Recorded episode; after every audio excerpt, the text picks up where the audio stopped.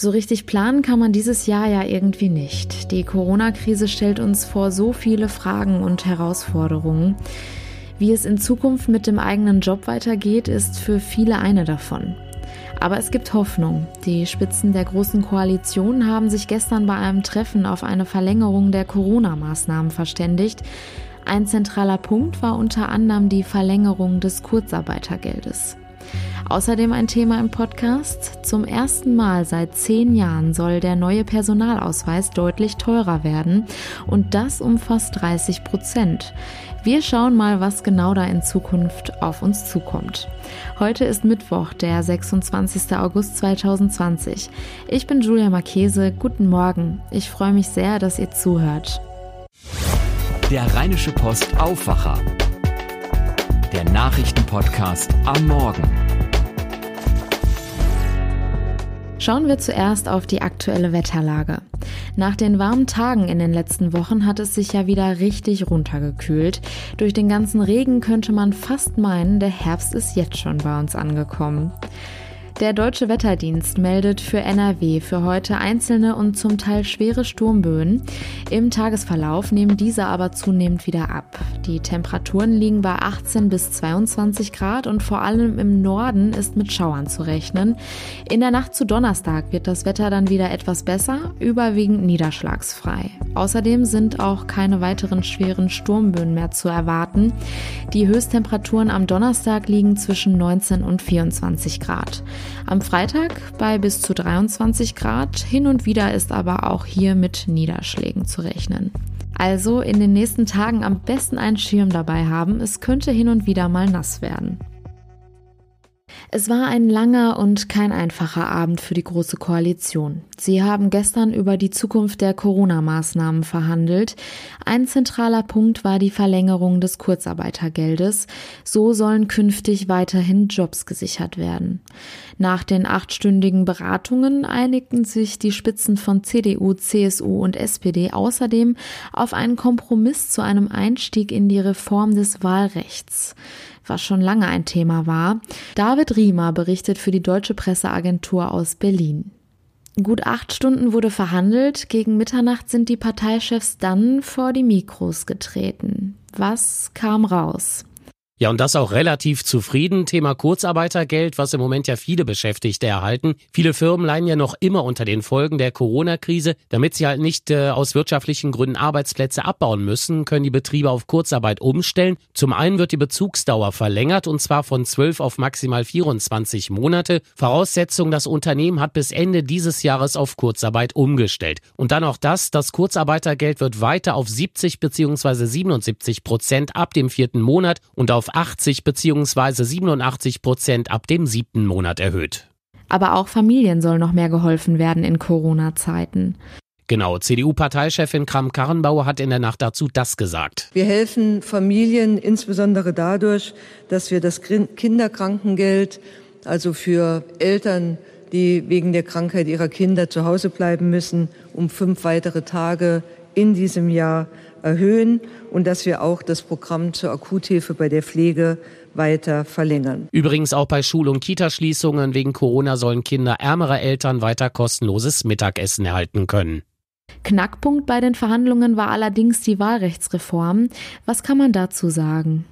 Und wie? Darüber wird ja schon seit Jahren gestritten. Was steckt aber dahinter? Laut SPD-Chef Walter Borjans sind es zwei Ziele, wie er nach den Beratungen in der Nacht gesagt hat. Dass der Bundestag deutlich kleiner wird und dass er trotzdem fair zusammengesetzt ist und äh, das Wahlergebnis richtig wiedergibt. Und äh, eine Kommission soll dazu jetzt genaue Details erarbeiten. Die Corona-Krise wird uns definitiv noch weiter beschäftigen, also fast alles Beschlüsse, damit wir die Krise möglichst unbeschadet überstehen. Kann man das so sagen? Absolut. Gut zusammengefasst hat das übrigens CSU-Chef Söder. Er sagte, das, was wir heute beschlossen haben mit dem Kurzarbeitergeld, auch den Sozialversicherungsbeiträgen, sind die wirksamsten und effektivsten Instrumente, um weiter diese Corona-Krise zu überstehen und die schlimmsten Folgen wirtschaftlicher Art abzumildern. Die Verlängerung des Kurzarbeitergeldes soll übrigens noch heute im Bundeskabinett auf den Weg gebracht werden. Es soll also ganz, ganz schnell gehen. Es bleibt weiterhin eine spannende Entwicklung in Zeiten der Krise. Vielen Dank. Wisst ihr eigentlich, wie lang euer Personalausweis noch gültig ist?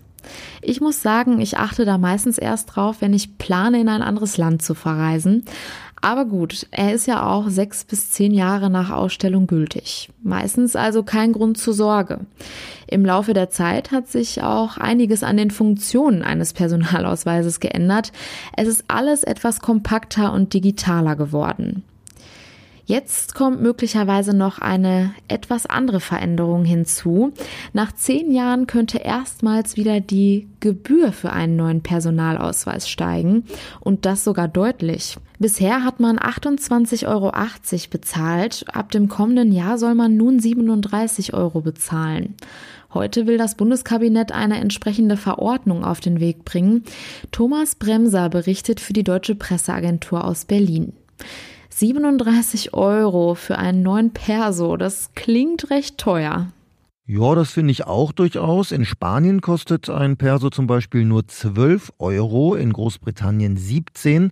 Aber es gibt auch andere Beispiele. In Schweden kostet er auch 38 Euro, aber ist nur fünf Jahre gültig. Und die Österreicher, die zahlen etwas mehr als 60 Euro. Da sind wir im Mittelfeld, würde ich sagen. Was ist denn der Grund dafür, dass man ab dem kommenden Jahr so viel mehr für die Ausstellung des Personalausweises bezahlen muss? Ja, das Innenministerium begründet das mit den höheren Personal- und Sachkosten in den Bürgerämtern. So ein Perso ist ja auch etwas aufwendiger geworden, jetzt mit sehr vielen Sicherheitsmerkmalen. Der sieht schon sehr hochwertig aus. Der Perso enthält auch einen Computerchip. Da sind das Passfoto und andere Daten drauf gespeichert. Und wenn ich will, auch meine Fingerabdrücke. Damit können Behörden ganz einfach meine Identität klären, damit kein anderer den Ausweis nutzt. Und wenn ich will, kann ich die Online-Funktion freischalten, um mich auch online auszuweisen nachweisen zu können. Und da kann man ja künftig Geld sparen. Ja, diese Online-Funktion, die kann ich nachträglich noch beantragen. Dafür brauche ich keinen neuen Ausweis. Das hat sonst nochmal 6 Euro gekostet und wäre künftig kostenlos. Mit dieser Funktion kann ich zum Beispiel online ein Führungszeugnis beantragen oder mein Auto an- oder abmelden. Das kann also durchaus sinnvoll sein. Generell kann ich den Tipp geben, wenn der aktuelle Ausweis im kommenden Jahr irgendwann abläuft, dann sollte ich mir überlegen, schon in diesem Jahr einen neuen zu beantragen. Das geht auf jeden Fall. Und ja, so spare ich immerhin rund 8 Euro. Also aufs Ablaufdatum schauen lohnt sich jetzt umso mehr. Vielen Dank für den Überblick. Kommen wir nun zu den Themen, die heute wichtig werden. Das Bundeskabinett berät heute über eine zukünftige Rentenübersicht im Internet. Demnach soll jeder Bundesbürger dort künftig eine offizielle Übersicht über ihre persönliche Absicherung im Alter bekommen. Das geplante Portal soll demnach Informationen zur gesetzlichen, privaten und betrieblichen Rente umfassen. Die Verteidigungsminister der 27 EU-Mitgliedstaaten treffen sich heute in Berlin. Bei den Beratungen wird voraussichtlich der Streit zwischen Griechenland und der Türkei, bei dem es um Seengebiete im Mittelmeer geht, ein Thema sein. Es ist die erste persönliche Konferenz seit Beginn der Corona-Pandemie.